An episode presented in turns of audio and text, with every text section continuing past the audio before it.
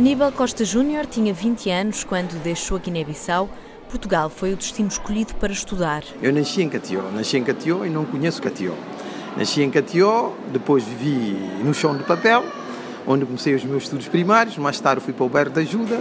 Do bairro da Ajuda vivi lá uns bons anos, onde tive colegas e amigos.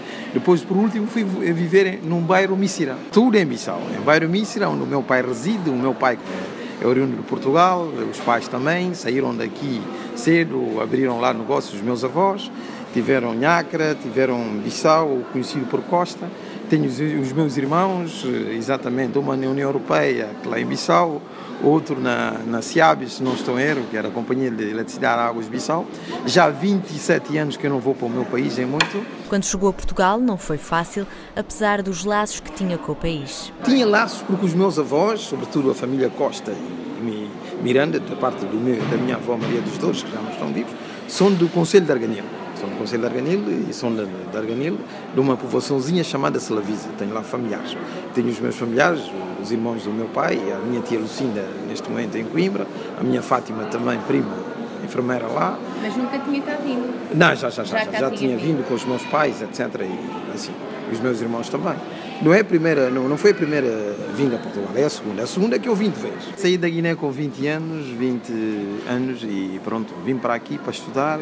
Comecei pelas, pela Faculdade de Farmácia, mais tarde interrompi, fui fazer engenharia do ambiente à noite com os meus colegas e tenho saudades das duas instituições de ensino, porque na farmácia ou em farmácia tive grandes amigos, não deixei por incompetência, mas pelas dificuldades como cidadão o guineense em Portugal, naquela altura, tinha e muitos dos meus colegas conseguiram, porque outros, se calhar, tiveram apoio, depois também outros mudaram de curso e conseguiram trabalhar. Nem todas as licenciaturas podiam ser feitas à noite.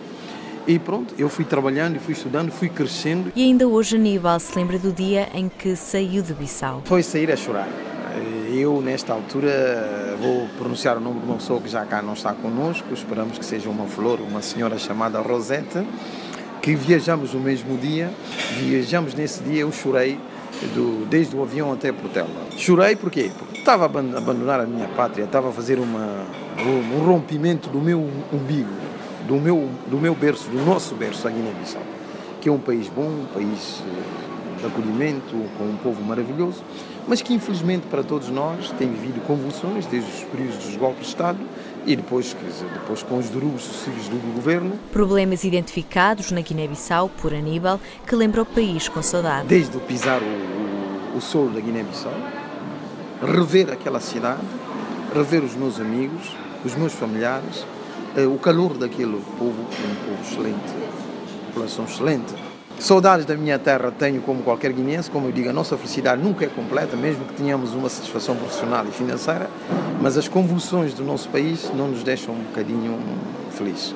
Aníbal Costa Júnior é agora engenheiro do ambiente e trabalha com empresários. Sou responsável da manutenção do edifício da Escola de Negócios, que já estou também há 30 e tal anos lá, e com responsabilidade e faço o meu trabalho, ajudo naquilo que for possível, ajudo a ESA a fazer o seu trabalho, a sua missão enquanto instituição para liderança ou complementaridade da formação superior e não só, para que as pessoas escolham um modelo de negócio ou uma liderança responsável com ética e comportamento humano na organização, tem sido o meu trabalho dentro da responsabilidade do edifício que acolhe os participantes da IESA.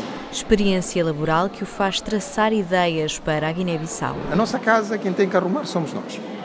Podemos, podemos, podemos nos oferecer uma mesa, uma cadeira, um armário, até uma luzinha para pôr na sala, mas nós é que temos a arrumar a nossa casa. A consciência guinense é que tem que dizer isto é nossa terra. Estando lá ou não, nós podemos contribuir.